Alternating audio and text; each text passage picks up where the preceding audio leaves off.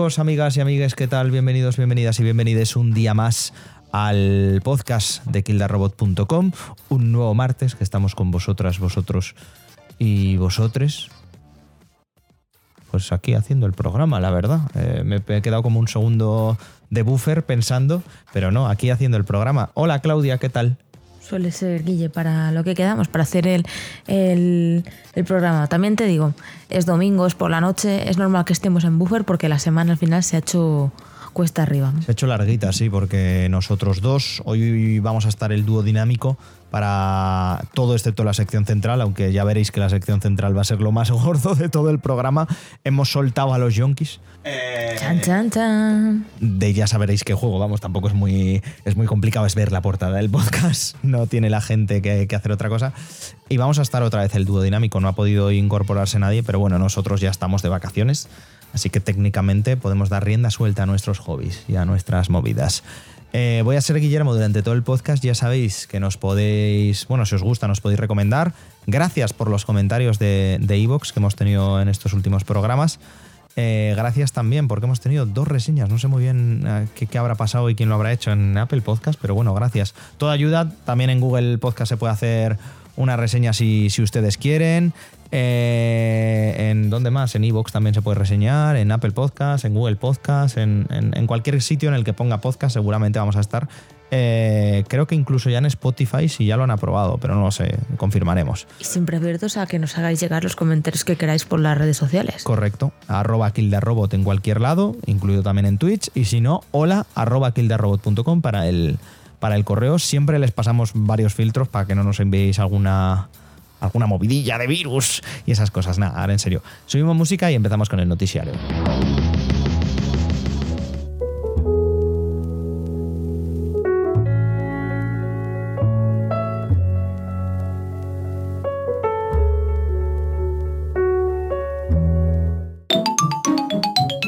El noticiario.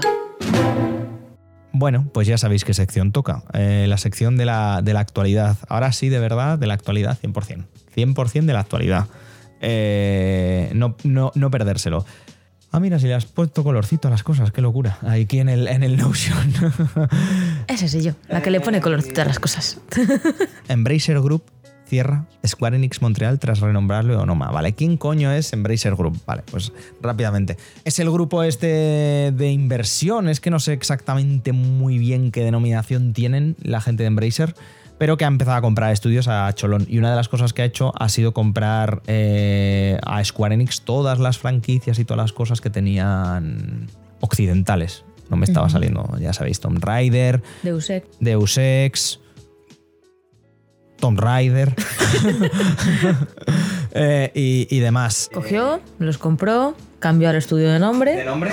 Y ha cerrado directamente. Y lo ha cerrado. De la misma escuela de Elon Musk, si me preguntas. Tiene pinta, eh, ojito. Ha cerrado directamente el, el estudio sin dar demasiadas explicaciones tras renombrarlo como Onoma. Nos enteramos de las noticias por, como siempre, Jason Schrader y muchos de ellos... Jason Schrader es mi pastor, nada me falta. Muchos de ellos han pasado a formar parte de Eidos Montreal, que también era de Square Enix, pero no era Square Enix Montreal, era, son como dos estudios diferentes. ¿Cuál es toda esta cosa rara? Eidos ha cancelado un, un, un Eidos Montreal ha cancelado un proyecto que no tenía anunciado de momento y lo que sí que sabemos es que están trabajando ahora mismo con Xbox junto a Microsoft en juegos como Fable. Cosa que es interesante. Además de Fable, a Fable también se ha ido hace poco el, el guionista senior que de, de, Horizon. Te voy a ser honesta, ni me acordaba de Fable. ¿No te acordabas de Fable? Hay no. mucha gente que se acuerda de Fable. pero, pero eso, eh, rebautizado como Estudio Noma, pues tras 300 millones de dólares, pues lo ha cerrado. Eh, claro, el acuerdo, lo que decíamos, también incluía Eidos Montreal y Crystal Dynamics, que entiendo que son las únicas que hacían uh -huh. algo. Mira, ¿Sabes quién? El juego de los Vengadores no era de Square Enix Montreal, no de Eidos. Mm, igual, no ahora, estoy 100% ah, seguro. ahora igual sí que vamos a, vamos a buscarlo rápidamente aquí al vuelo. Eh, igual ahora sí que ya encajan un poco las piezas de que, de que efectivamente creo que Square Enix Games, eh, Marvel's Avengers, madre de Dios, todo mal. Ah, no, Crystal Dynamics, pues no hemos dicho nada. Así que, que esa es la cosa, una maniobra un tanto, un tanto rara se fundó en 2011 eh, con la idea de desarrollar triple SaaS, pero a partir de 2013 prácticamente se fueron a, hacer eh, los juegos estos de móviles pequeñitos que sacaban con la denominación Go, los que llamaron Deus Ex Go, Hitman Go, Lara Croft Go y demás. Eh, afecta a 200 empleados, que es lo más trágico al final de todo. Y, veremos a ver. Sigo un poco con lo que rescatábamos antes. El juego que han cancelado, no anunciado, según Bloomberg, según Jason Schreider, es eh, un juego de niños en bicicleta inspirado en el universo de Stranger Things. Yo qué sé. Noticia relativamente confusa porque tampoco hay ningún tipo de explicación por parte de Embracer Group, incluso para, su, para la gente que está invirtiendo en ellos, que está poniendo dinero, eh, de por qué ha cerrado el estudio. Pero bueno, a ver, al final son tres juegos de móviles bastante decentes, los Go, la serie Go, que no sé si la llegaste a jugar Claudia, pero eran relativamente decentes. Y bueno, no sé. Eh, ha, sido, ha, sido, ha sido raro, la verdad, la decisión. Se anunció de repente y tampoco muy entendible. Como muy, enten muy poco entendible es que, eh, eh, siguiendo un poco con Square Enix, es que siguen ahí, dale que te pego, y dale que te pego, y otra vez, y venga. Hay quien se ilusionó porque sin Biogénesis fuese, fuese un nuevo Parasite Eve. Y Parasite Eve, como dicen en mi pueblo, sí por los cojones. Eh, resulta que Symbiogénesis es como un nuevo juego creado por fans de la Web 3, que la Web 3.0 está bien, pero no el uso que se le está dando, porque será de coleccionar NFTs. Y es como, señores, eh, lo de la burbuja de hace nueve meses no les ha llegado ahí a Japón. Eh, no entiendo nada. Sinceramente, no. Es que una de dos, o no están bien informados o son entusiastas. No sé qué es peor. Ambas dos son, son regulares. Y nada, solo queríamos decir eso, que estamos un poco decepcionados con que no sea un nuevo Parasite Cosa normal, pero claro, después de esta semana anterior que hemos tenido de Resident Evil 4, de 40 Silent Hills, de tal, de no sé qué, hombre, entraba ahora, un Parasite como como en la Wicca, ¿eh? entraba de puta madre. Como a Wicca en desierto entraba. y, hablando, y hablando de decepciones, llevaba un tiempo dando pistas, detalles, pequeñas imágenes de su, de su nueva versión de las gafas de eh, realidad virtual pero nunca se había mojado con el precio. Había teorías, había cosas, pero Sony ha decidido marcarse un Sony y ya tenemos oficialmente la fecha de salida y el precio de las nuevas gafas de realidad virtual que están pensadas para la eh, generación actual de, consolas. ¿Y por cuánto nos sale la broma, Guille? 600 pavazos, 599,99, 22 de febrero. ¿Te cuesta más cara las gafas? ¿Te cuesta más caro el periférico que la propia consola? Si le damos otros dos años a, Sony, igual la consola vuelve a subir otros 50 euros y, ya se ponen a la par. Y entonces eh, porque recordemos, el mundo, el mundo en equilibrio. Recordemos que ahora el precio oficial de una PlayStation digital son 450 y una PlayStation con disco son 550. Raro encontrarlas por ese precio, porque prácticamente suele ir con pack, pero raras encontrarlas por ese precio, aunque cada vez se ven más. 650 euros subirá, 649,99 si te lo compras con Horizon Call of the Mountain, el juego este de que está desarrollando Guerrilla y Fire Sprite. Es una pasada y me da mucha lástima porque yo tenía ganas, o sea, ya la, la primera versión de las gafas está ya a unos precios que igual por 200 euros, 200 en, Black Friday y todo eso las puedes pillar. Correcto. Pero claro, ya te dices, ya me espero, ya tengo la Play 5, me espero a la, nueva versión. Pero 600 pavos. Correcto. Es una barbaridad. Es ¿Cuál una es, barbaridad. ¿Cuál es el catch? Hay que decirlo todo. Las gafas estoy seguro que lo valen. Tecnológicamente hablando, dos pantallas OLED de 2000 por 2040 píxeles, sensores hasta para dar y vender, tiene incluso el propio casco, tiene vibración, los mandos tiene pinta que van a ser la hostia, pero joder, son 600 pavos, 650 con un juego, sabiendo que de momento el catálogo va a ser cuanto menos pobre. Nos va a venir con 10 experiencias, que los tenéis en el, en el, en el blog de PlayStation. A mí me parece arriesgado. Puedo estar de acuerdo contigo en lo que dices de que eh, seguramente los valga, tiene la tecnología suficiente para eh, mm, estar en esa etiqueta de precio. Claro, o sea, por tecnología 100%. Pero eh, no deja de ser un periférico. O sea, ¿me vas a decir que esas gafas por sí solas se puede jugar? Es prohibitivo, es prohibitivo. Por eso, que sí, tasa de refresco de 120, 120 Hz, o sea, va, a ir smooth de cojones. Eh, va a tener cuatro cámaras, la propia vibración. Eh, te, vendrá también con unos cascos que entiendo que sean unos cascos de mierda, que no sean los de Renfe, pero por ahí andarán y tal.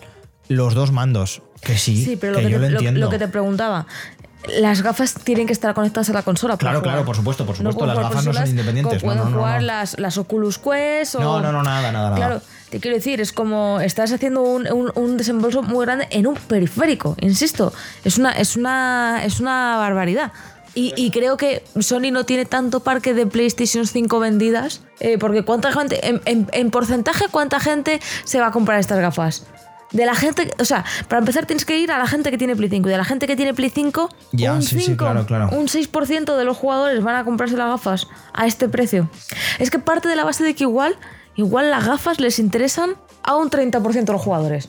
A un 30% y el otro 70% con su consola juega al FIFA y va que tira. Pero ese 30% les cascas un 60, un- unas- un 600 pavos de periférico y honestamente es que no, no... En mi opinión tendrían que haberse mojado y lanzarla, igual incluso hacer lo que han hecho con la consola, lanzarlas a un precio más bajo, ver lo que, lo que, lo que arrastras, ¿sabes? Y luego ya a futuro si eso, subirlo. Claro, y luego eh, otro problema, que es lo que hemos hablado siempre, por ejemplo, con, con Mark y Sarai, siempre que han esto, ellos se arriesgaron y compraron las, las primeras PlayStation VR y las tienen cogiendo polvo.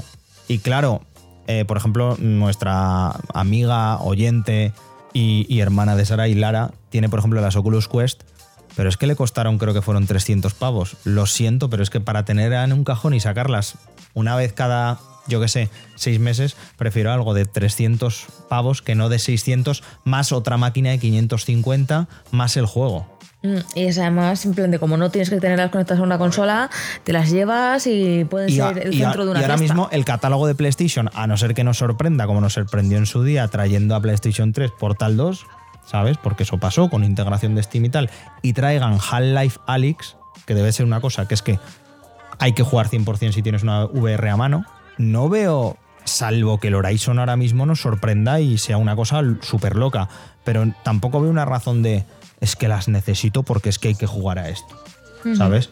Y, y entiendo que tendremos, pues yo qué sé, Skyrim VR y mierdas así, que oye, eh, te hacen gracia lanzar un full roda una vez, luego ya al quinto dices, bueno, yo creo que ya me he gastado 600 pavos en esto, igual me hubiera salido mejor a cuenta cogerme una RTX 3080 y jugarlo ya bien en mi, en mi tele o algo. Entonces, entiendo el precio, lo entiendo, 100%, pero no sé para quién va ese precio. O sea, está claro que ninguno ni ninguna del proyecto puede hablar aunque no estén aquí, nos las vamos a coger. Y es una lástima, salvo que nos den razones para ello, pero de momento no, no lo parece. Eh, no sé vosotros, vosotras y vosotros, qué os parecerá el precio. Lo podéis dejar en comentarios y, y decirnos un poco qué, qué vais a hacer con ello, pero creo que un poco mm, me arriesgo a decir que vais a, vais a estar un poco en nuestro, en nuestro grupo de, de- de, bueno, ahí estarán y ahí seguirán y, y- y 600 pavos ahora mismo no tenemos. Ojalá tuviésemos todos el, el cash, el flow, el, el money flow para podernos gastar 600 pavos. Joder, eso quiere decir que, que iría todo de puta madre. Pero para que lo tengamos, recordad, amigos, os podéis suscribir al. No es broma, al Twitch, pero o sea, no es broma, os podéis suscribir. Gastaros el Prime en nuestro Twitch, en leches. Estamos ahí todas las tardes a partir de las 7. ¿Sabéis quién. a, a quién le, le podría estar entrando buen Prime también? ¿Cómo no? La microsección de nuestro amigo Hideo Kojima, claro que sí. Eh, otro que también tiene podcast. No sé si lo has, si te has para escuchar el podcast. Yo aún no he escuchado el podcast de Kojima, pero está dando mucho titular. Para esta prensa que está que no sabe qué sacar y habla sobre los calzoncillos que han sacado de merchandising de tal, ahora el podcast de Kojima es una bendición, porque todas las semanas te deja algún que otro titular. La de esta, que lo hemos traído porque nos parece mayormente interesante, es que quiere seguir siendo un estudio, lo he entrecomillado aquí en el, en el guion, indie.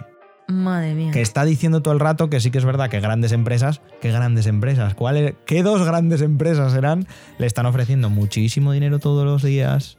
Lo, dice, lo decía así, parece ser en el podcast, como todos los días, pero lo está rechazando para poder seguir trabajando sus propias ideas y que, que él quiere seguir indie hasta que él esté en el estudio, que yo digo, a ver, no te vas a ir de un estudio que se llama Kojima Productions, siendo tú Kojima, pero bueno, ahí yo no voy a entrar. Y una cosa te voy a decir, o sea, él lo que quiere es, a ver, quiere independencia para hacer sus mierdas, pero de ahí a llamarse indie es, es estar en un concepto que no es el que tenemos todos de lo que es el, el, Correcto. el mundo. Es indie. concepto O sea, indie en cuanto a que las ideas son extremadamente locas. Pero hombre, indie, indie. La Indie idea no es indie. Indie no eres, Kojima, lo siento La- mucho. La idea es indie. A ti te dicen, no, es que es un juego de entregar paquetes. Y dices, hombre, este juego va a tener estética 8 bits, Con música de, de mm, no sé qué artista underground de no sé dónde, y resulta que el protagonista es Norman Reedus. Bueno, bueno, pues ya está.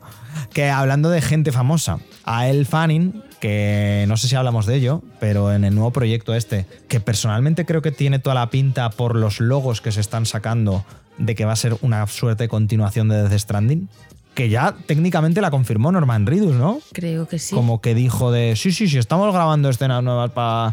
Y fue como, ¿what? ¿What? Está Pero- la teoría y la posibilidad de que el Fanning sea uno de los bebés o el bebé que O el lleva bebé, Norman. claro, yo que sé, que sea Lu. Porque nunca se le ve si tenía pichica o no a Lu. Entonces, ahí está Yo el... siempre he defendido que era chica. Entonces, hay un silencio total. Nadie ha vuelto a comentar eh, esas declaraciones de Norman Reedus. No sé muy bien por qué. Eh, pero a esta el fanning se, se suma Shioli Kutsuna, que si no lo sabéis es la, es la muchacha que salía en Deadpool 2. Actriz, creo que australiana, con, des- con no, ascendencia perdón, japonesa y demás. Pues bueno, ahí, ahí ha tirado un poco de, Ha dicho, ya estaría bien, ¿no? ha Vamos tirado un poco de, lo local. Que se incorpora a este proyecto, que no sabemos qué es. Supongo que en unas semanas que toca los Game Awards es más probable que algo sepamos. Como es muy probable también que sepamos, que lo vamos a comentar muy por encima porque dudo que sea real. No sé si has visto el vídeo, pero Eh, lo he visto y estoy bastante segura de que es real. que es porque real? ya se habló de esto hace un par de meses. sí, sí. Es que en concreto hay un, hay un, un insider que sigo yo, que es el chico del que te pasé el tweet. ¿Vale? Es un insider que normalmente se dedica a, a- a Electronic Arts. Y normalmente todos los, los leaks que salen de Electronic Arts los da este chaval. Y ya hace un par de meses comentó que él había visto Overdose. Lo único que, claro, lógicamente, eh, por tema de pues legal. legal, Que no le iba, persigan no iba a decir absolutamente nada. Pero al filtrarse esto, eh, este vídeo que es de un chico grabando a su vez otro vídeo y todo eso, ¿sabes? Un vídeo de estos que dices, ostras, complicado. Comentaba en plan de que efectivamente él ya había- esto ya lo había visto él hace meses, ¿sabes? En plan de confirmar O sea, la, que era la- eso. confirma la realidad del vídeo. Po- Porque en el vídeo se ve a la. Veracidad del vídeo. La velocidad. Porque en el vídeo se ve a, a- Parece ser que es este juego de terror que no sabemos muy bien si será el de Sony o el de Xbox, no lo sabemos aún, pero que es como una su- suerte de juego de terror que entiendo que lleva la espinita clavada desde Silent Hills, eh, Kojima. En- y el- en el vídeo tampoco os vamos a comentar mucho porque tampoco es mucho. Se ve a Margaret Qualley, que es la actriz que hacía de Mama en Death Stranding con un vestido azul y pues eso, caminando por un sitio de lo más Silent Hill, la verdad. y ese es el tema, se ha filtrado, tampoco ha comentado nadie absolutamente nada, él sí que ha tenido como que parar los rumores de lo del abandonez, que eso también ha sido un tema que no llegamos a comentar porque estábamos con pandemias y demás, pero... Bueno, yo es que creo que también el leak este del Overdose no ha tenido mucho, como tampoco realmente se ve nada, Claro. más allá de este personaje andando por un set así como oscuro, porque son dos minutos de vídeo, pero son dos minutos en los que realmente no pasa nada. Mm, correcto. Hay una escena donde oyes como ruidos raros y te, es un una escenita de tensión, pero sin nada, no hay más jugo que, que ese. Eh, lo único que tiene toda la pinta de ser eh, pertenecer a algún tipo de, de futuro tráiler o lo que sea de, de gameplay. Por eso yo creo que es muy probable, porque además el, o sea, 100% es el motor este que tienen ellos. Hmm. No se mueve igual que, que cualquier personaje en Death Stranding. Eso sí que es verdad. Por eso yo lo dudaba de decir, es que ahora mismo no es muy complicado coger un modelo y meterlo en un juego. Digo, eh, por eso decía, pero si ya me has dicho lo del Insider, pues ya, ya está todo dicho. Pues eso, tuvo que, por favor, decir a la gente que dejasen de ser unos pesados con el Abandonez. Salió el propio estudio del Abandonez, que me parecen un poco unos sinvergüenzas, porque llevaban alimentando los rumores año y pico. Y luego resulta que, ay, es verdad, no molestéis al Kojima, Kojima, tal". no molestéis al Kojima, pero no hemos mostrado nada en cuatro años y esto es un humo como los cuatro anteriores proyectos que hemos tenido. No quiero decir nada, pero bueno. Y eso es el, el podcast de Kojima. Kojima trayendo a gente y luego al, al Geoff, hacedme caso, Killy, a comentar cosas. No hay más. Y hablar de Top Gun como nosotros luego. Es- Por fortuna tendremos, bueno, por fortuna o por mm, Desgracia. desgracia, tendremos a Geoff en exactamente un mes y un día de nuevo en nuestras pantallas para los Game Awards y a ver si ahí sí que tenemos, vemos ya por fin el Overdose con propiedad, eh, y alguna otra cosita interesante. O algo de Kojima, que ya hay ganitas. Y por favor que no sea como, como se hizo en los anteriores. Bueno, fue en el E3, ¿no? Donde lo mejor del E3 que enseñó Geoff fue un artwork de The Last of Us multiplayer. que fue como. eh, Que de ya ver- se había filtrado. De verdad, es como. Un ¿es par de horas antes. Hablando de The Last of Us, es que madre mía, estamos uniendo aquí que da gusto vernos, ¿eh? parecemos eh, que la SER nos fiche. The Last of Us, primera temporada, serie de HBO, ya tiene fecha de estreno, parece ser, todo apunta a que va a ser el 15 de enero. La tenemos en nada y menos, en seis semanas está por aquí. En general tenemos aquí a A Pedro Pascal, Pedro Pascal, que va a dominar la primera, el primer cuarto del año, porque tiene The Last of Us, que se estrena el 15 de enero, hemos 15 de enero. comentado, y el 22 de febrero, eh, tercera temporada de, de de Mandalorian, que también hay muchísimas ganas por, dice, por nuestra parte. pronto, sí, sí. Y o sea que vamos a tener dos capítulos a la semana de Pedro Pascal ahí más bien que... Va a haber dos semanas que nos vamos a hartar de Pedro Pascal, que ya estaría, como de Pedro. Yo creo que ya Y hasta abril. Y eso, hay ganas. Hay un primer tráiler bastante chulo que para la gente que no terminasteis de aguantar el juego, Yo no lo he visto. ¿No lo has visto? No lo has visto. Pues Voy a ir eh, a fuego. Porque tú el juego no lo aguantabas. ¿Qué va? No por, no por malo, sino porque tensión. Es, eh, que, que, que no, que yo lo... O sea, me A ponía Clau- taquicardía Claudia, los perdida. clickers no puede con los clickers. No, No, no, no, no, no. Quita, quita, quita. no, no, no puede. Que, pues bueno, así te enteras un poco de la historia, que a mí me sigue pareciendo muy, muy bonita. Y continuando con HBO, última noticia del noticiario de este programa, la semana que viene más, pero HBO y Warner han cancelado, sin venir a cuento de nada, porque tampoco había hecho malos números ni nada, la, la quinta y última temporada de Westworld. Ahí está un poco el tema, porque eh, yo lo que he visto mucha gente diciendo que ni siquiera se había enterado de que la cuarta estaba eh, en emisión. Ah. Pues entonces igual no es de tan sopetón como yo pensaba. O sea, tú piensas que leído. las dos primeras eh, temporadas de Westworld fueron eh, tremendas. eh, yo no las he visto, ¿eh? pero sí que vi toda la ola que eh, produ- produjeron. O sea, eh, muchos, muchas visualizaciones, muy buenas eh, opiniones y todo eso. Y tengo entendido que la tercera y la cuarta no han, sido, no han salido mal. Pero sí que es cierto que es como que HBO de, de pronto ha dejado, ha dado por hecho que la serie ya eh, de puro boca a boca se iba a seguir manteniendo en pie y no ha sido así. O sea, la- ya te digo, eh, les han, le han hecho cero caso y entre eso y que, lógicamente, cuando pasan las temporadas, pues va bajando un poquito la, Claro, eso- el eso pasa público y todo eso, pues yo creo que han tomado una decisión puramente, puramente económica. Y es, es extraño porque eh, por contrato, no sé si lo has visto, eh, van a tener que pagar a todos los actores. O sea, todos los actores tenían contratada la quinta temporada. Y por contrato, aunque no se produzca, van a tener que pagarles a todos. Entonces, están Bueno, en ese claro, a ver, al final están en ese entiendo- punto de que han hecho su análisis y les dicen, mira, nos sale mejor cancelar esto aquí, dejarlo eh, sin hacer, aún sabiendo que era la última temporada ya para cerrar, para poder tener una serie de esas legado. Sí. Como- porque a HBO le gusta mucho eso. Sí, En claro. plan de... Tú sus series legado las tiene ahí muy tal. He dicho, pues no, lo, lo- lo cancelamos ya mismo, sin darle un final. Aunque sabíamos que era la última temporada, estaba proyectado desde siempre como una serie de cinco temporadas. Y a funcionar. Eh, Pues pagamos a todos los actores su salario y Eso a te iba a decir, cosa claro, es que al final pagas el salario, lo pagas a los actores, pero creo que al final el grosso no deja de ser la, la propia producción. Sí, sí, por eso sí, no te, no te digo que no, pero que aún así me parece eh, curioso, en plan de que la quinta temporada todo el mundo contaba con ella. Como bueno, lo terminas, saldrá mejor, saldrá peor, pero ya está terminada, ¿no? Pues oye, mira, eso es lo que. Con eso nos vamos a quedar. Con el que, bueno, al menos les han pagado. Que nos sirven para, para básicamente nada, pero oye, ahí está. No sé, yo siempre he pensado que en estos casos igual lo que deberías hacer es permitir menos episodios. O sea, hasta ahora se han estado haciendo temporadas de 10 episodios. Pues mira, para la última os damos 6. Ya, Os y damos os lo 6, montáis como cerrad queráis. la serie como podáis, apañadlo como la podáis, pero tenéis 6 episodios. 6 de máxima duración, 53 minutos. Y tú verás. Claro, pero es que luego al final, o sea, tienes una serie proyectada por cinco temporadas con contratos que todo el mundo tiene contratado cinco temporadas, temporadas? y decides descargarte la última. No sé, te quiero decir. Además, raro. una serie que, vale, igual ha bajado en, visu- en visualizaciones y todo eso, pero es una serie que tú tienes que ha tenido muchísima fama y ha tenido muchísimo calado y, y, y tal. Entonces es como.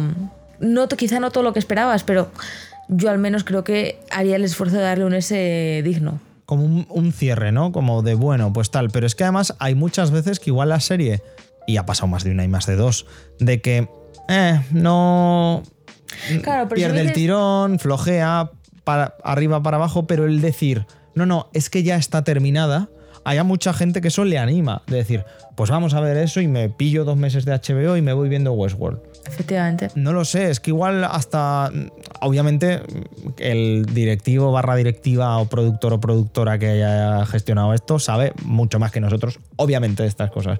Pero en, en base a gente que consume esto, Sí, pero no sé, te quiero decir, yo no he visto Westworld y bueno, me parece que lo más lógico habría sido hacer algo así, ¿sabes? En plan de porque no la he visto, pero la conozco. o la clásica La de conozco porque mucha gente, ¿quién no? O sea, una película episodio largo, que también le va mucho a HBO.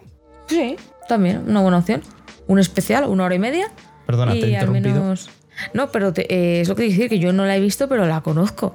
Que En la conoce de- todo el mundo. ¿Sabes qué es Westworld? Claro, Que es- A- a- creo que si no me equivoco, el otro día lo leía, eh, 54 nominaciones a los Emmys. Claro, pero te quiero decir que con ese reconocimiento y todo eso, ni siquiera darles un final, un final. aunque sea de eso, de un especial de hora y media o de menos, menos episodios, pero que, que es eso, que lo tenías contratado, es que estaba contratado. No es como si coge Netflix que eh, empieza su streak de cancelar eh, series en la primera o temporada o en la segunda, ¿sabes? Un- de series que no sabía realmente cuánto iban a abarcar. Es una lástima, pero bueno, es lo que hay. Ya no la empezaré. Es que provocas eso. De la otra manera, dices, bueno, pues es que la puedo ver y si me engancha, pues eso que me llevo y encima cerradita. Mejor o peor, pero cerradita. Pero es que de esta manera es como, ¿para qué coño voy a ver algo que sé que me lo van a dejar ahí colgado? No es un, no es un caso como, por ejemplo, eh, joder, la serie esta Final Space, que la han cancelado, una de animación y demás. Han- en esta ola de, can- de cancelaciones han cancelado muchas series que más o menos estaban Las Wings. las Wings, tal, no sé qué. No sé. Es que esta, esta ha sido muy, muy rara. Es que a mí me sorprendió el palo. Si todo el mundo conocía Westworld y, y se, sigo a mucha gente como de no estoy al día con Westworld, o sea, sale un capítulo y lo veo, pero sí que hay mucha gente diciendo de, bueno, en cuanto salga la temporada me la voy a chupar entera. Y la temporada también. Eh, entonces es eso. En fin, eh, gente, subimos música. Os voy a dejar con el Guille del pasado y otras tres personas más que van a hablar largo y tendido de Overwatch 2. Y ahora volvemos Claudia y yo, una vez haya acabado lo de Overwatch 2, con, con las recomendaciones. Así que subimos música y allá quedamos.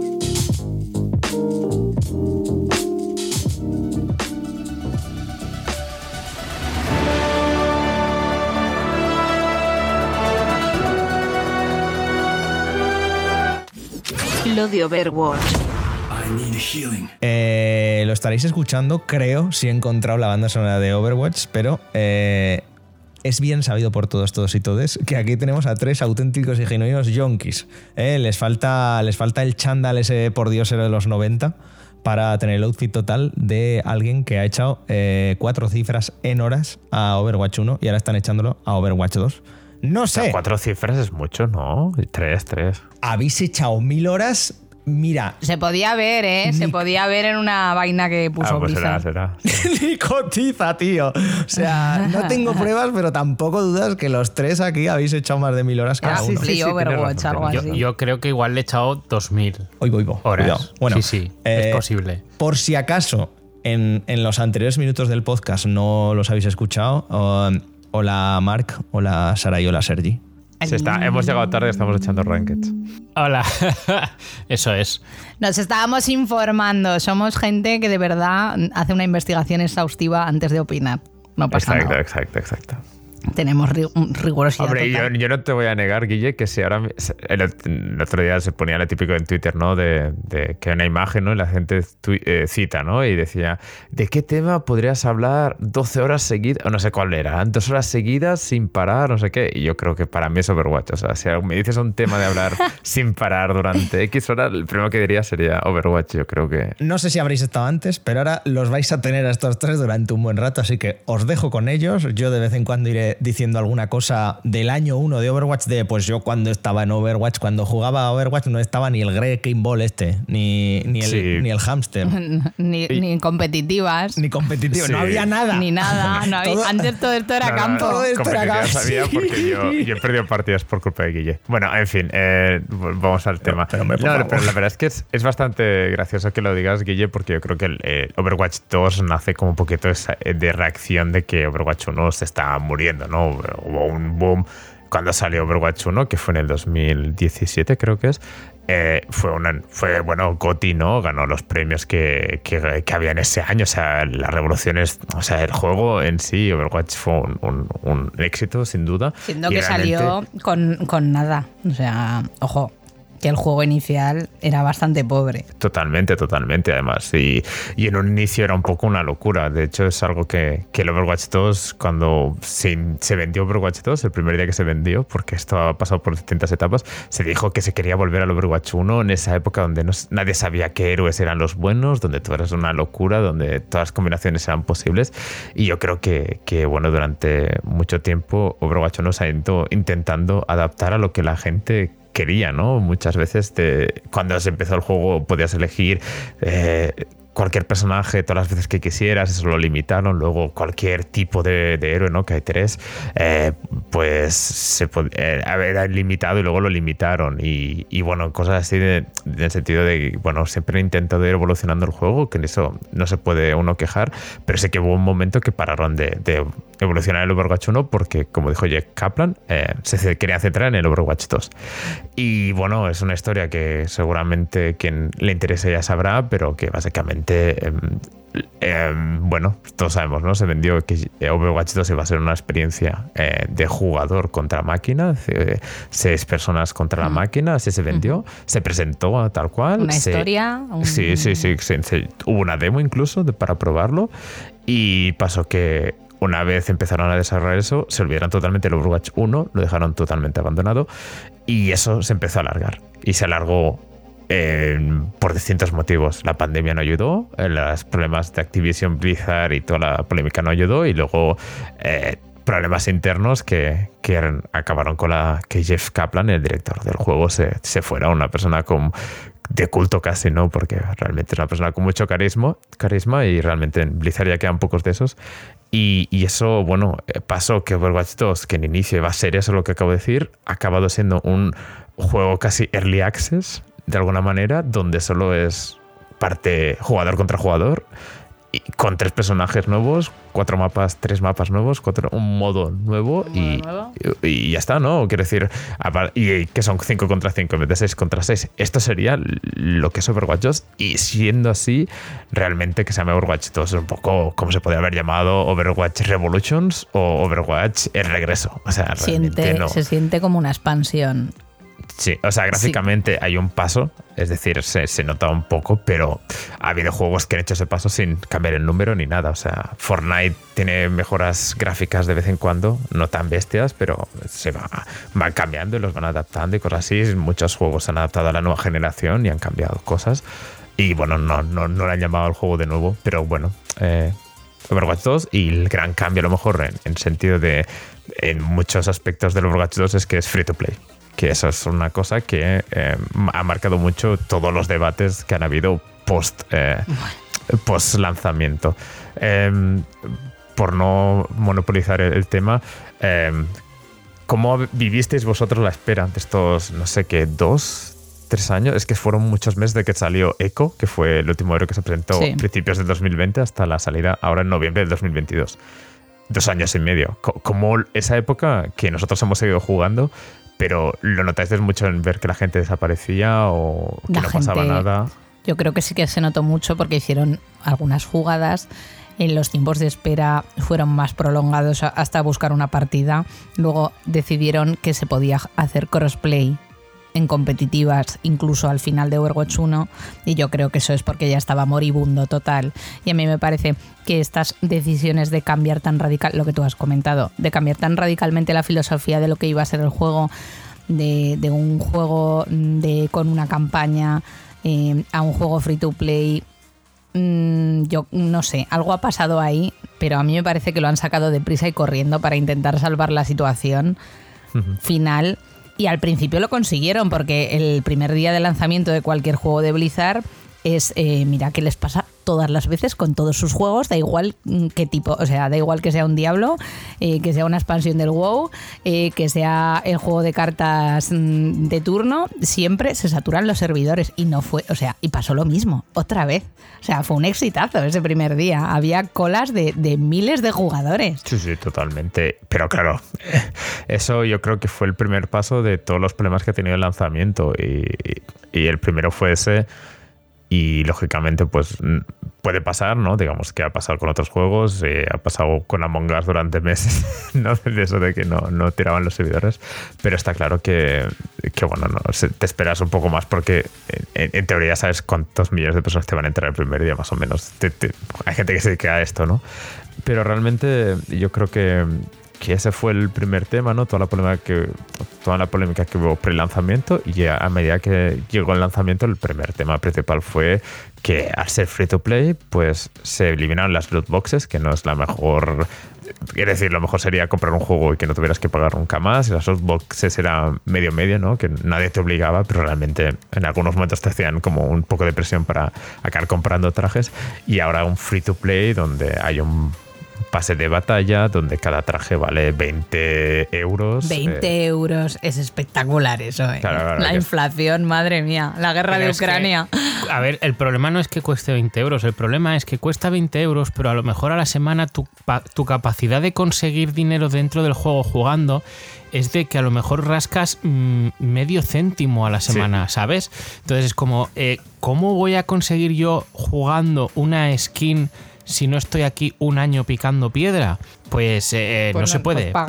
pagas. Entonces Claro. es un juego en el que si quieres conseguir algo, la única opción que tienes es pagar o ahorrar como si estuvieras hipotecándote. Pero son básicamente. estéticas. son sí, son estéticas, pero eh, te da una sensación de progresión. Puedes un poquito mejorar tu héroe. Antes podías conseguir muchos de estos cambios estéticos que no eran la panacea porque en el Overwatch 1 no se estrellaban mucho la cabeza en hacer esos cambios, ¿no? Pero en el Overwatch 2 han sacado unas skins que son muy chulas, pero que te van a costar mucho dinero.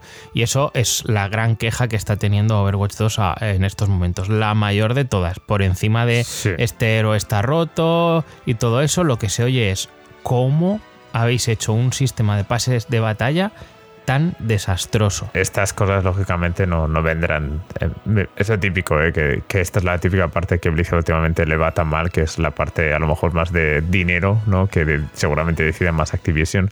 Y aquí es donde realmente, bueno, desde el mercado del Diablo 3 a cualquier Hearthstone o cosas así, que, que bueno, que el tema de, de, de este estilo de, bueno, tú no te lo vamos a pagar, pero casi, ¿no? Y aquí, sobre todo, yo creo que comparándolo con.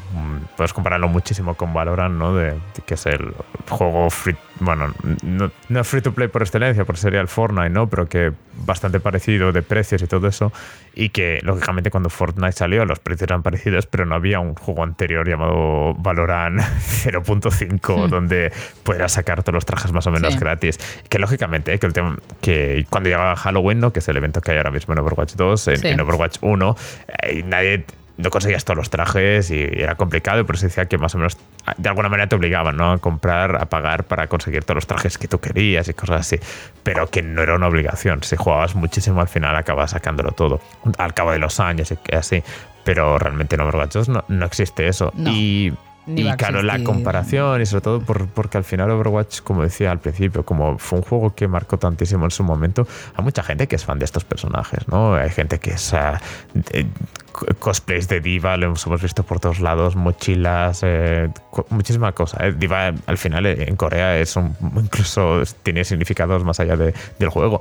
Y y lo que pasa es que pasar de ver que tu personaje favorito tiene una skin que te gusta, que te, te- relacionas con ella y que ahora de repente en vez de conseguirla jugando la tienes que pagar, pues pues es un tema. Y, y- y el principal problema creo yo es que al, al hacer esto no hay muchísima motivación para jugar el juego fuera de, de la propia, ¿no? Es decir, lógicamente todos sabemos que eh, lo ideal sería que jugásemos al juego que se lo merece, pero al final muchas veces jugamos a un juego porque nos queremos sacar todos los logros o porque queremos eh, ver el final secreto, aunque realmente el, el juego de por sí no tenemos ganas de seguir jugando, sencillamente que nos motiva, ¿no? Y aquí en Sí, Overwatch al quitar sí. esto, la motivación cuál es? Sacar los 50 céntimos que dice Mark, es que claro, no, no, no compensa, lógicamente.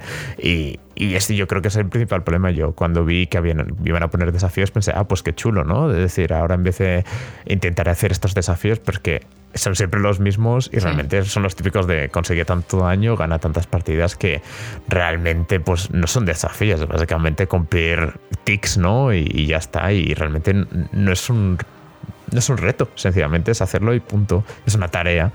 Y creo que, que eso es un, un problema para muchísima gente, sobre todo los más casual, que es los que Overwatch está intentando recuperar, sobre todo por, hecho el, por eso ha hecho el free to play, ¿no? Y por eso ha intentado hacer un, un boom con este Overwatch 2, que es volver a recuperar muchísima gente que con el paso del tiempo ha dejado de jugar al Overwatch 1, pero que, claro, eh, después de unas cuantas semanas, pues volverán a sus juegos rutinarios, a su Fall Guys, a su Rocket League o a su Fortnite o a su LOL, ¿no? Porque eh, ¿qué, qué motiva? No hay un una motivación súper bestia de eso para seguir Hombre. jugando al Overwatch 2.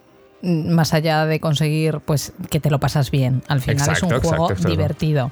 Han, han quitado otro gran cambio fue que cambiaron los equipos de 6 a 5 retirando un tanque que la verdad es que no no se nota mucho a nivel jugable, creo yo. O sea, al principio era como, "Ah, parece que mueres más, pues tampoco. O sea, no es una gran diferencia.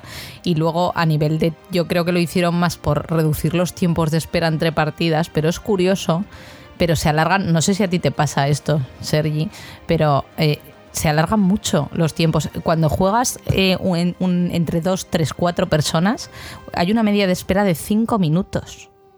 Cinco minutos para encontrar una partida.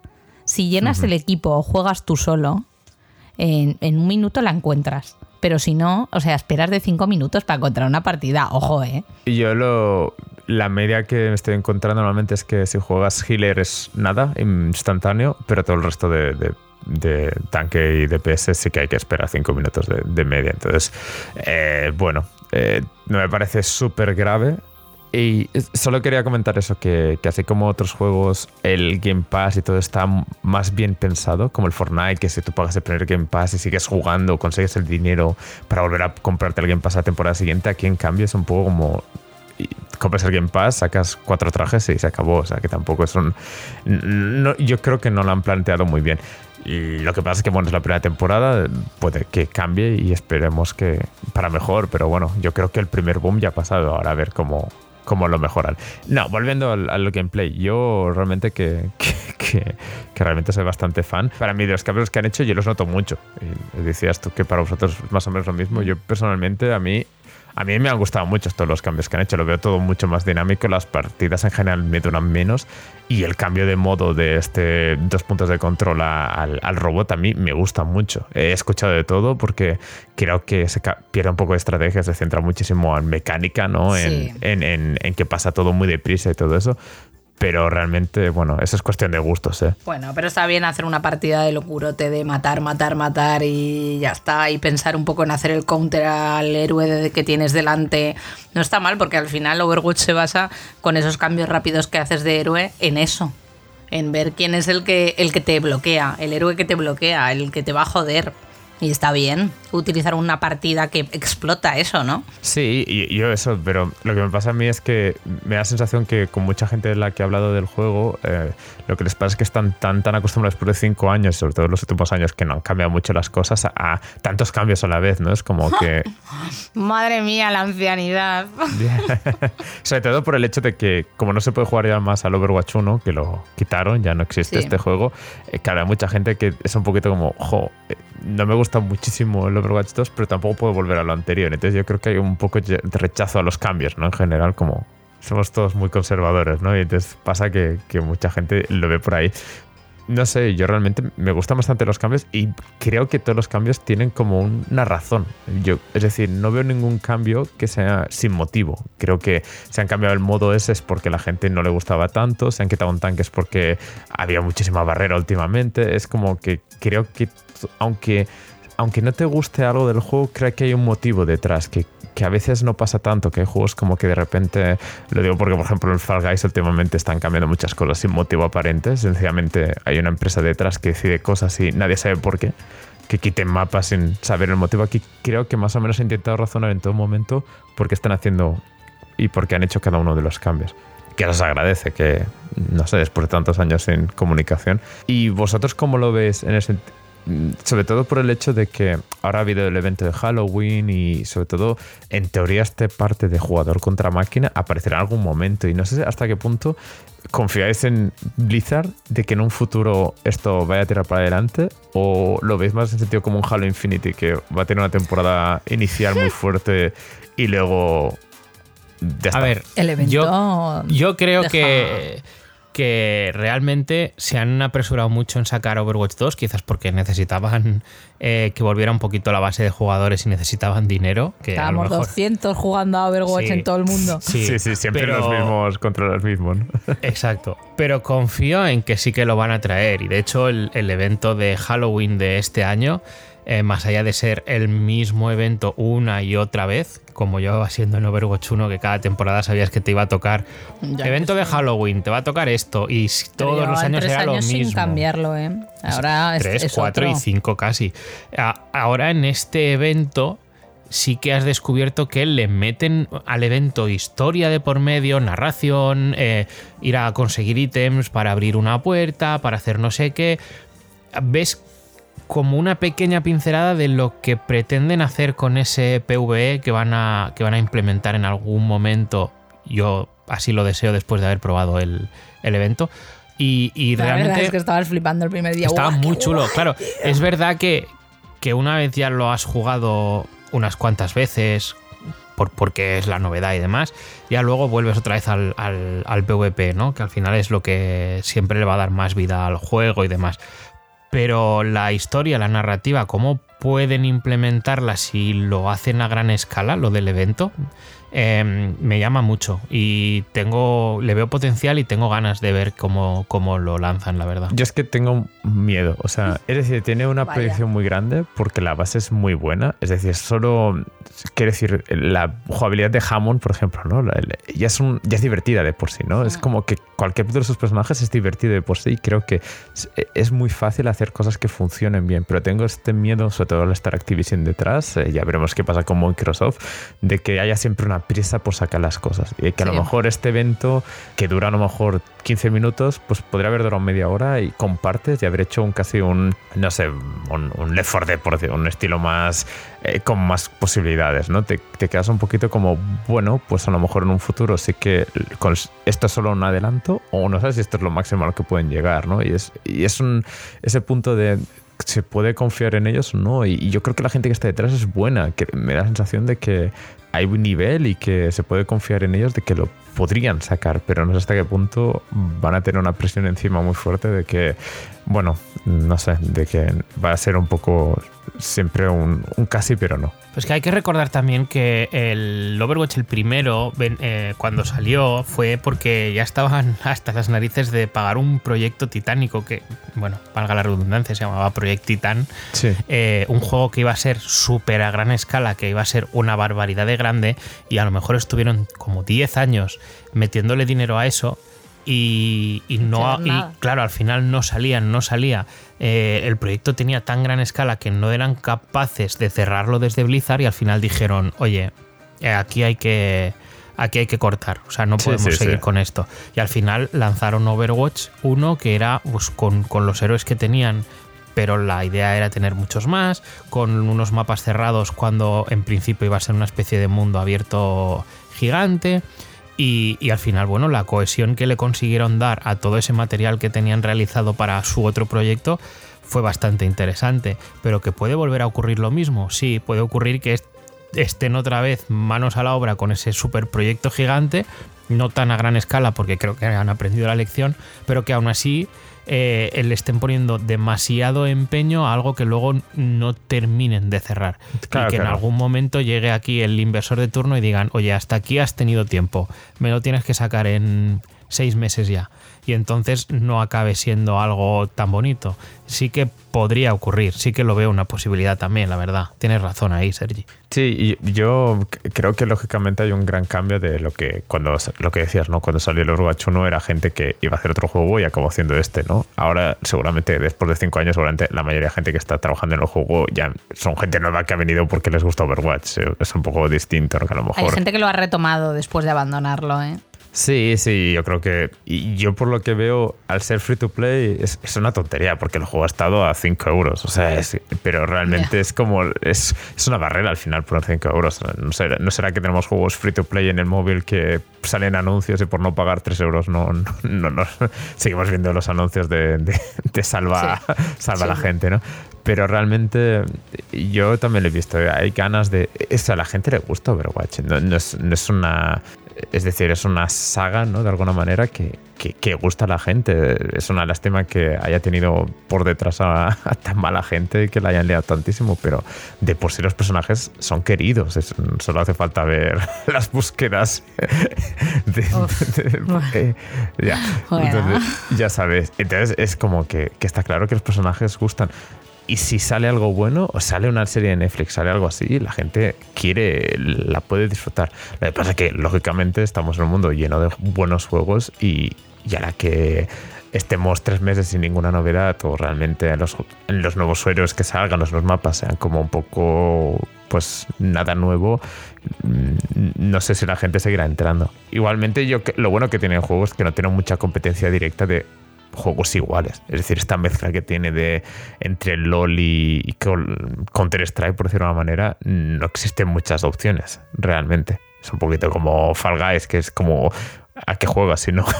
no, Ya, pero como lleven la estela, yo espero de verdad que se esfuercen con, con lo de los modos historia, los eventos, los desafíos, porque si no les volverá a pasar lo mismo. Claro. O sea, no puedes no tener novedades en tanto tiempo. O sea, dosifícate lo que quieres sacar. Pero, pero tienes que hacer cosas cada mes, porque si no la gente se aburre y se va. Vivimos en una sociedad de la inmediatez y tienes que generar eh, expectación y, y novedad. Si no, la gente se busca otra cosa. Así somos. Yo creo que es un poquito. Yo lo comparo mucho con Fall Guys porque es, creo que es muy parecido en el sentido de que no molesta jugar una- unas cuatro partidas. Pero necesitas mapas nuevos, necesitas motivación para volver, ¿no? Es Sí. decir, nadie te está diciendo que tengas que, que sea tu juego favorito, pero para, para que vuelvas, ¿no? Para que haya gente en las partidas, no sean solo 200 personas. Pero lógicamente eh, hay que sacar cosas y, y creo que lo están intentando. Pero claro, de- del hecho, del hecho al hecho ya se sabe. Y, y yo creo que la gente que está detrás, por lo que leo de ellos y tal, parece que tiene mucha confianza en que esto va a tirar para adelante, pero creo que también que hay un poco de, de amargo decir, bueno, pero nunca sabes cuándo te van a cerrar el grifo y de repente van a decir, mira, que, que nos ha comprado otra compañía, nos ha comprado Elon Musk y todo de Oh, la Dios mitad para afuera, Nos vamos a la mitad de la calle. Pero hablando de, hablando de compras, eh, ¿creéis que afectará si al final eh, se, se hace efectiva la compra por parte de Microsoft? Yo creo que sí, por el hecho de que Microsoft va muy falta de. Bueno, lógicamente Call of Duty va a ser un, un puntazo brutal para ellos, la vez por lo que han comprado, yo creo, Activision. Pero yo creo que, que Overwatch tiene, le puede sacar mucho partido porque además creo que es con estos valores cool, eh, jovenzuelos que está intentando Microsoft, ¿no? En plan de. Creo que encaja mucho con esta idea de Spencer de somos guays, ¿no? Eh, Microsoft, Bueno. entrando, Microsoft entrando a tu casa como si fuera el señor Barnes entrando en clase, Barnes, ¿verdad? sí. ¡Ey, chavales! Que vuelve clipo, ¿no? Sí, sí, sí. yo creo que eh, yo creo que sí, lógicamente Microsoft si algo sabe es que mete dinero, pero también se sabe que que son la misma gente que está detrás de Halo Infinity. Así que no sé, a lo mejor es aprenden Duras de la- la- declaraciones. Sí, sí, sí, es que es complicado porque realmente yo creo que vayas donde vayas hoy en día con estas grandes corporaciones es muy complicado que te den margen para cagarla. Es decir, a la mínima que bajen, si hay ahora 20 millones de personas jugando a Overwatch, por decirte un número, si mañana son 5, uy, cuidado. ¿Sabes? No te van a dar muchísimas. Así que jugad a Overwatch, amigos, es gratis. Las skins no, son 20 euros, pero.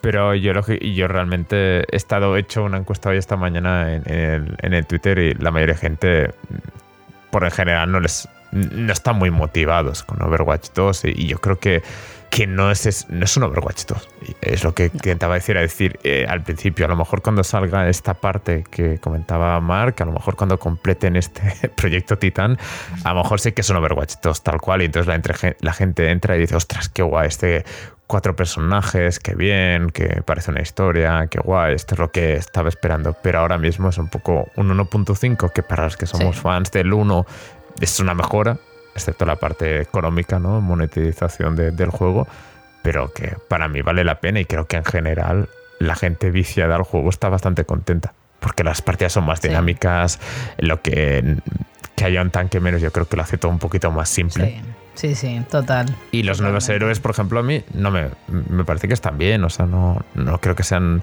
una locura, ¿no? Como Hammond en- cuando salió, o algún personaje así como Ana, que era perfecto, ¿no? De alguna manera, Me- pero me parecen que, que funcionan bien dentro de lo que es el juego y, y al menos Kiriko como me parece algo fuera de lo que, había, lo que habían sacado hasta ahora.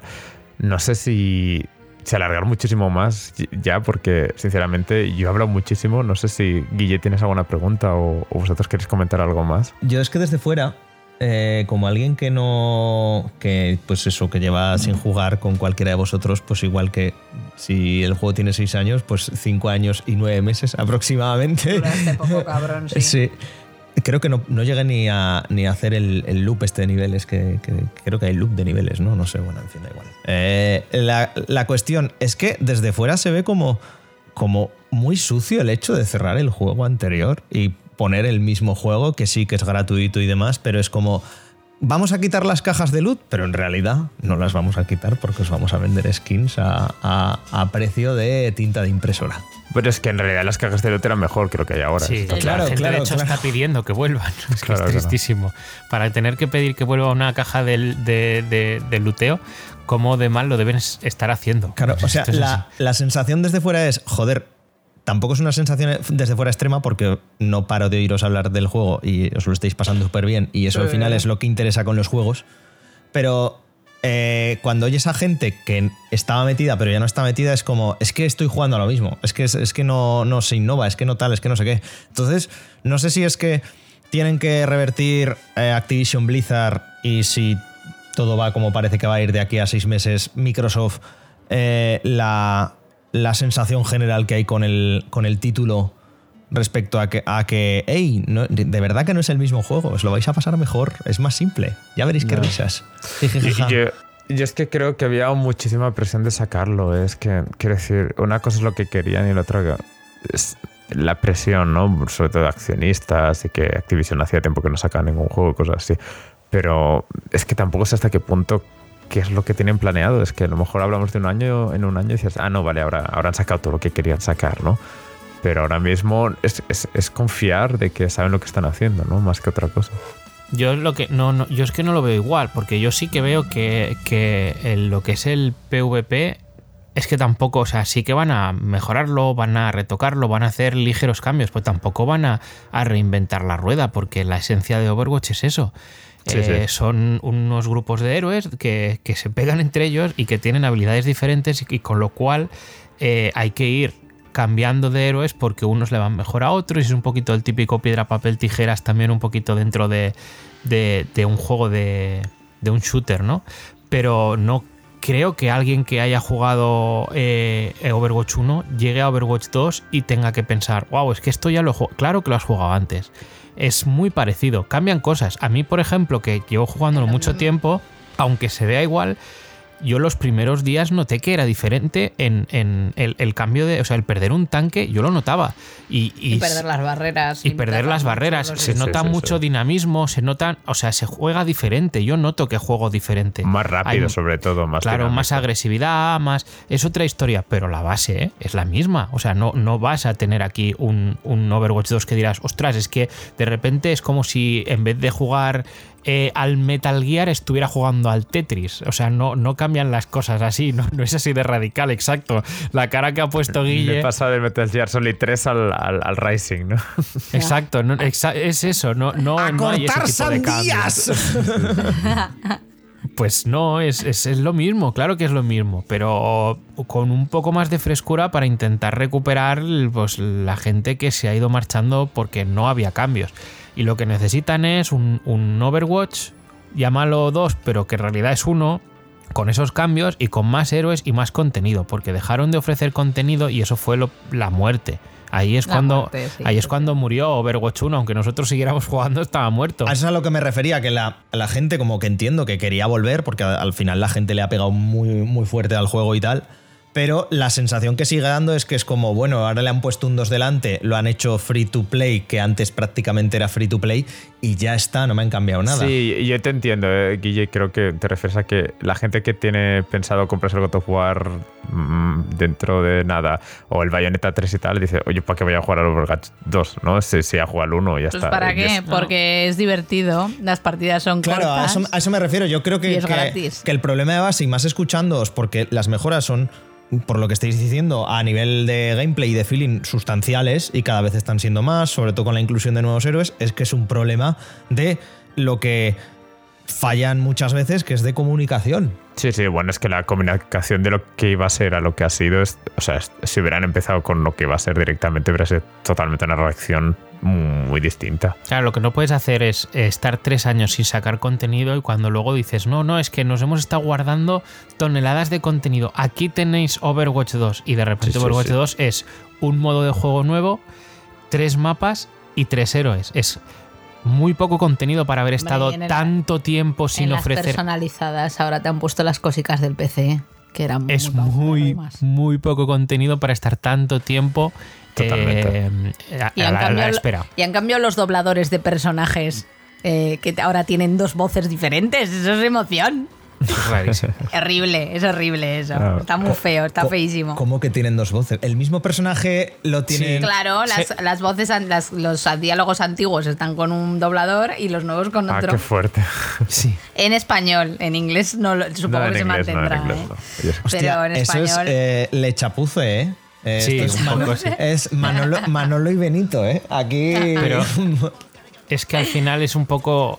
Se siente. A mí, para mi gusto, con tanto tiempo esperando que salieran cosas nuevas a saco y que fuera un contenido también con el PvE y con todo, lo que se siente es eso, que es un, un poco una chapuza. Es, es un 1.2, ni siquiera es 1.5, es 1.2. Encima coges, lo ponéis en castellano, tú, Sergi, ¿no? Que, que- que- que entiendo que juegas en, en inglés o en, o en alemán, no, No, lo es sé, que pero. yo lo, lo- lo puse en, sí, en alemán. Le puse en castellano y, y- y salían cosas en inglés. Dije, ah, pues lo pongo en inglés que aún no han acabado de traducir, ¿sabes? Claro. Pues claro, y, y- y si encima me decís que ya no solo es un tema de esto, sino que encima el cuidado o el mimo que le puedes poner a, una- a un juego que realmente. Joder, que, que serán cinco pistas de sonido. Bueno, igual no cinco, pero No, sí 15. son- no, no, es demasiado. es Son demasiado, muchas, demasiado. son muchas, ¿eh? Estamos hablando de a lo mejor 15.000 líneas de diálogo. Pero aún así, tío, queda, queda muy cutre, joder, queda súper Sí, cutre. sí, eso sí. Ultra cutre. Oye, es que se me ha muerto el doblador. Bueno, pues redóblalo entero. Yo qué sé, macho, yo qué sé. Si tienes la excusa de que en teoría ha pasado el tiempo, ¿sabes? Que son más mayores, son un poquito más ancianicos. Si tienes que cambiar las líneas y coger a un doblador nuevo, pues hazlo todo con un doblador nuevo. Ahí sí que hubiera estado. Pero es que me- a esto ya me ha, me ha volado la cabeza. O sea, que se oigan dos voces diferentes en el mismo personaje. Es que, ay, Dios Muy fuerte, muy fuerte. Yo no tampoco lo sabía.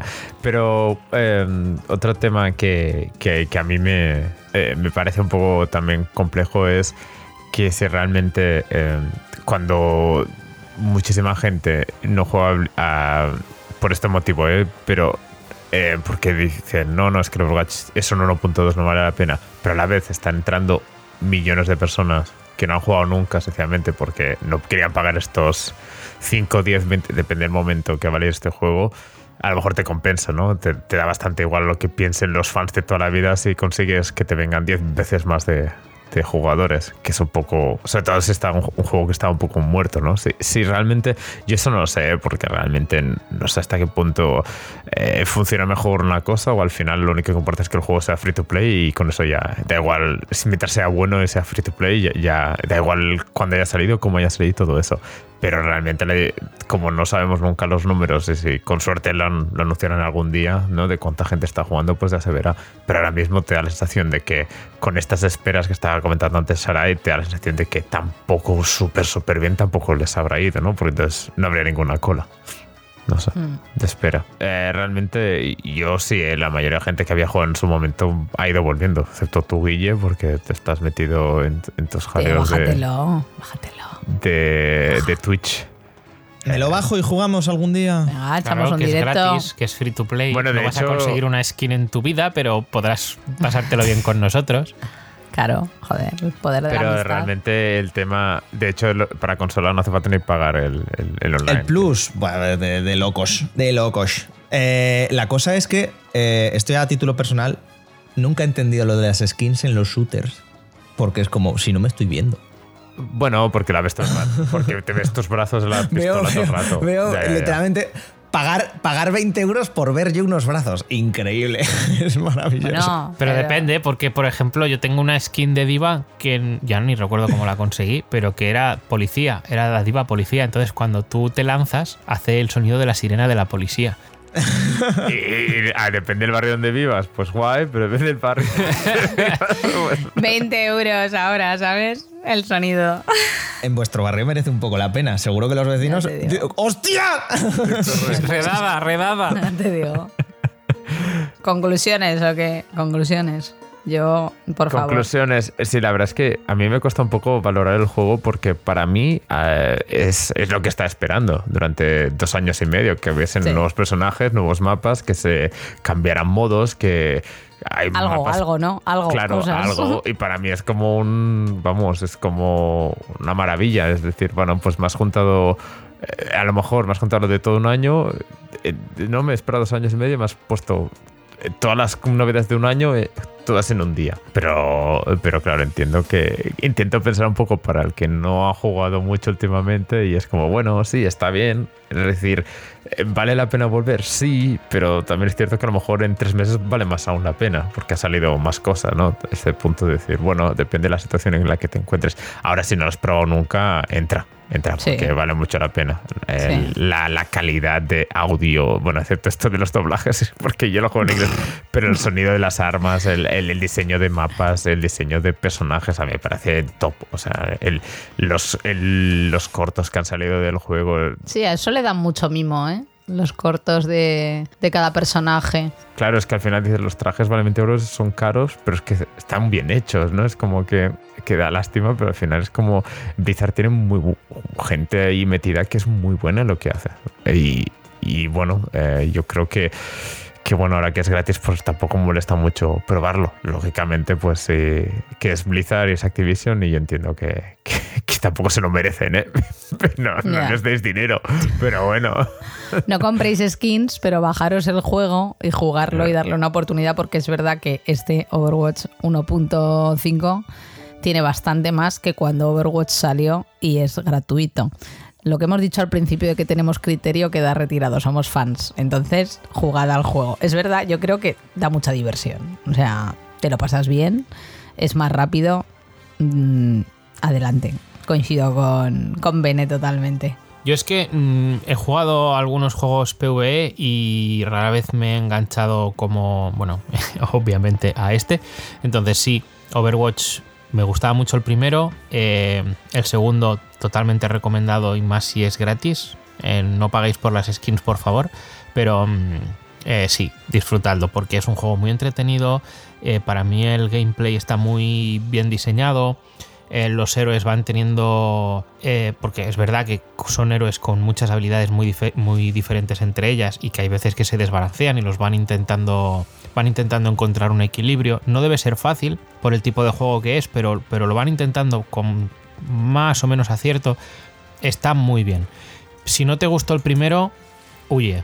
Porque no vas a encontrar nada en este que te diga, pues me merece la pena volver. Pero si te gustó el primero o si no le has dado una oportunidad todavía al mundo de Overwatch, eh, entra y disfrútalo porque yo creo que hay muchos números de que te guste. Y igualmente se ha anunciado, seguramente cuando salga esto ya habrá salido el nuevo personaje y bueno, yo creo que también es un poco lo que pedimos, que sigan sacando cosas sin parar, porque es la única manera de que consigues que la gente se enganche y que no salga, ¿no? Que, que no bueno, lo contrario que han hecho en los últimos años.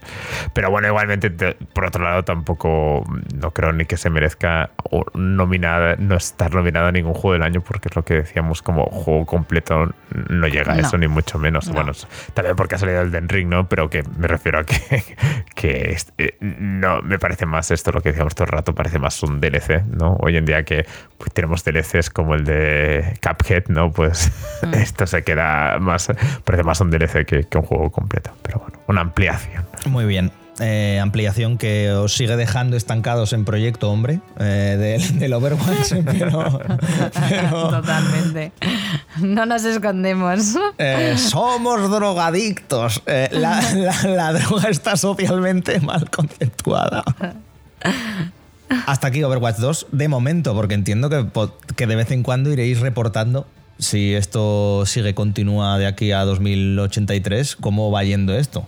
2083, por favor, Aproximadamente. ¿no? Ya estaremos muertos todos. Es decir, habrán temporadas, habrán meses que sacarán un mapa y nos quedaremos en plan de, pues muy bien, pero habrán, supongo, algún momento que sacarán cosas tochas y entonces pues ya lo comentaremos. Y si no, pues igual la droga, la droga tira, aunque sea de mala calidad. Ay, ay, vale, vale, vale. No, no, sí, sí, porque yo es, es que siempre os he visto estos últimos años como con Overwatch, pero ahí estabais, pom, pom, Mira. a diario, pim, pam, pim, pam. La gente que se lo bajó en mi en amigos míos de PlayStation me escribían para decirme, oye Sara, llevo seis años viéndote jugar a Overwatch, ahora me lo voy a bajar, jugaré contigo. Imagínate.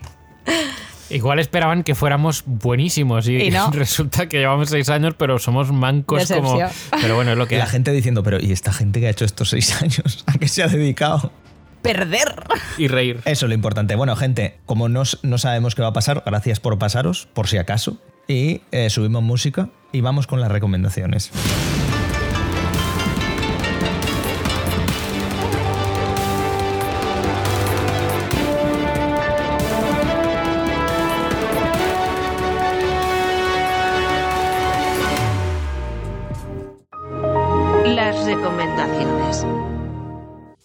Claudia, Dime. hoy las recomendaciones las vas a empezar tú. Me parece perfecto. Porque eh, tengo que, tengo que hacer un pequeño pecado.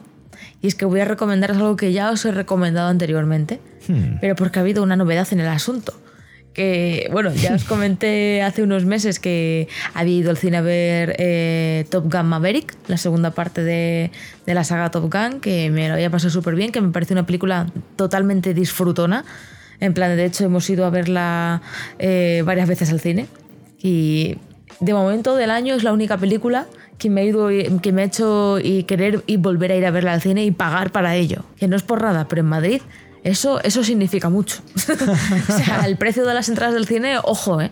Pues nada, ahora a finales de octubre, que ya estamos, ahora mismo estamos grabando a 6 de noviembre. Eh, hace una semanita salió ya eh, Top Gun Maverick en, en Blu-ray y, y DVDs, ¿vale? Eh, estaba ya en formato digital desde hace una- unas semanitas antes, pero todavía no se encuentra en ninguna plataforma de streaming, ¿vale? Eso es porque Top Gun Maverick la hace Paramount y Paramount tiene previsto sacar a, a finales de año, si no me equivoco, Paramount Plus, su servicio de streaming. plataforma de streaming. Efectivamente. Vámonos. Entonces, mi recomendación es, si os gustó y queréis volverla a verla, o no llegasteis a verla y queréis verla, aprovechad que ya tenéis el Blu-ray, podéis ir a vuestro centro de confianza y comprarlo, o podéis tirar de vuestro amigo el torrent, como gustéis. Pero ver Top, Top Gun Maverick, o sea, de verdad, Top eh, Gun. Kojima y yo no podemos estar equivocados a la vez. Porque somos muy contrarios en gustos. Pero aquí coincidimos. O sea que, ¿qué más se puede pedir? es una película tremenda. Es, es que es, es cine en estado puro. No es pretenciosa, no es tal. Es disfrutona, disfrutona. Hoy yo he sido relativamente obligado a verla y coincido con Claudia. Coincido con Claudia. Pero para mí, al menos de momento, no la pondría tal porque hemos visto aún. ¿eh? ¿Con qué dos películas del año te quedarías? Ah, bueno, pero ah, no, no, no, no, no. Con dos pe- ¿qué películas de año te quedarías, no. Yo, yo qué es lo que he dicho. Yo he dicho que es la, la única película que de momento en el año he cogido y visto varias veces. Vale. Más allá de las típicas. O sea, Narnia la veo siempre también un par de veces. Pero, Bueno, a mí Maverick me ha gustado mucho, pero ya está. Vale. Kojima estaría decepcionado contigo, pero allá tú. Soy lo peor, ¿verdad? Sí. Lo siento. Yo tengo. Es que no sé si es recomendación, porque, a ver, la película es- es- va de lo que va. Pero es la otra película que, que he visto en esta última semana, que la estrenó Netflix el día 28 de octubre y que le tenía muchas ganas. Desde que vi el primer tráiler, es un remake de un remake de un libro. que es Sin novedad en el frente que bueno, pues es una película que si también habéis estado eh, debajo de una piedra y no habéis abierto Netflix en la última semana porque está en portada junto al Gabinete de las Curiosidades de Guillermo del Toro desde entonces, ¿qué pasó? Ya te- no hemos hablado del, ga- del gabinete de las curiosidades. de No Guillermo lo hemos hablado. ¿Tú has visto? Yo aún no he visto nada. He visto tres ¡Hostia! episodios. Cuidado. Y uno muy bueno, Sí, uno que no estaba mal, y el peor ejemplo de televisión que he visto en todo el año. vaya. ¿Cuántos hay? ¿Seis? ¿Puede ser? Eh, creo que hay ocho. Joder. Me vi tres la noche de Halloween. y, y es que te juro que con el malo eh, la, la fiesta se vino abajo. Vaya. Porque casi nos quedamos fritas todos. Ya lo comentaremos. Ya lo comentaremos. A ver, si alguien más se anima a verlos, igual hago el esfuerzo, los acabamos y los comentamos. Perfecto. Pero vamos, Guillermito, del toro. Hay, que, hay que seleccionar mejor. Vale. Eh, la película de Sin Novedad en el Frente eh, nos traslada a, una a, un, a un relativo acontecimiento que pasó hace 100 años, que fue la Primera Guerra Mundial. la cual Judy Dench no vivió. Correcto. no sé si Quien ha visto ese vídeo lo entiende. Es una película eh, tremendamente cruda. El, el- el- el libro lo escribió un, un ex soldado que estuvo en el frente, que es un libro que por supuesto en la Alemania nazi se prohibió porque hablaba de todos los horrores de la guerra y de el mm, sinsentido absurdo que era que los enviasen ahí a, a morir día, tam- mm, día sí día también. Y la película retrata eso, como pues seguimos a, a un joven sobre todo, pero a su grupo de amigos de cuatro jóvenes que cuando ya están en plena guerra, venga, se van a alistar, alemanes, por cierto, se van a alistar, papá, papá, papá, vamos, no sé qué, no sé cuántas, y ya eh, súper felices cantando, no sé qué, no sé cuántas, y ya el primer día pues llegan a las trincheras y, ay, Dios mío, ¿dónde me he metido? Eh, entonces, claro, y vemos eso. La película además te, pues nos se desarrolla a través de toda la, la guerra mundial y ves como toda esta gente pues va perdiendo eh, la humanidad hasta convertirse en, pues bueno, pues en cosas, no voy a, no sé, como en monstruos, ¿no? Como en el libro dicen que son monstruos. Y, es una película que me ha gustado. Es larga, ¿eh? Es larga. Dos horas y media largas son. Eh, pero creo que está mm, muy, muy bien producida y, creo que, relata bien eh, los, los horrores de esta, de esta movida. Eh, porque, bueno, hace un mes estuvimos en Londres viendo el museo este de. ¿El Museo de la Guerra? el Museum War de Londres. Y.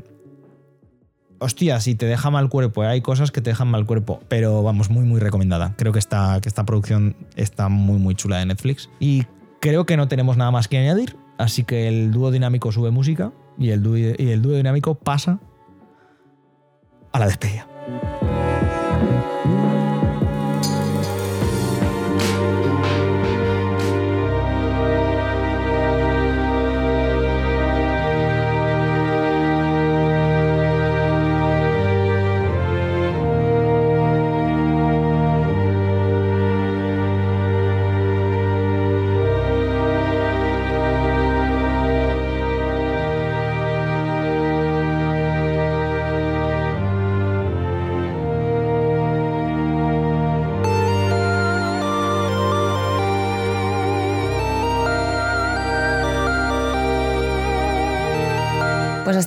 Hasta aquí. Claudia, efectivamente, el podcast. Eh, nos ha quedado nuestra parte cortita, pero la parte de esto, madre de Dios. Es que estoy viendo lo que tengo que editar y es como, madre de Dios. ¿Cómo cascan? ¿eh? ¿Eh? De, de otra cosa no, pero de Overwatch, madre de Dios. Podían hacer un spin-off del podcast solo hablando de Overwatch. En fin, eh, que por cierto, no lo llegaron a grabar, pero justo mientras estaban grabando se presentó el nuevo personaje. Se comenta un poco por encima y tal, pero eso. Ahora Y veo que hay, hay polémica han además. sentido la decepción porque ya es el primer personaje que nos regalan. Y esta gente que igual lleva. Va, ya lo comentamos en el análisis, pero que lleva las cuatro cifras de haber jugado al 1. Llevan seis años jugando al juego, ¿eh? La es que, efectivamente, están un poco saltis, pero bueno. Eh, Claudia, querida mía, gracias por pasarte. A ti por invitarme. Bueno, tú en tu casa que menos, ¿no? Ya. Estaría feo. Efectivamente, gente, he sido Guillermo durante todo el podcast. Gracias a todos, todas y todas por estar aquí. En el siguiente, no sé qué será, pero de ser podcast regular, Pero tiene que ser un podcast Es el 100. bien chulo. es Estamos el 100. hablando del Entonces, 100. eh, voy a jugar la, la sucia carta de. Cualquier sugerencia es bienvenida para el podcast. Eh, aceptamos ideas para hacer alguna, alguna cosa. Desde preguntas, peticiones, eh, insultos, descalificaciones. Aceptamos todo. Se dirán o no se dirán, pero Podemos leer, eh, mandarnos eh, thirst tweets de estos. ¿Cómo?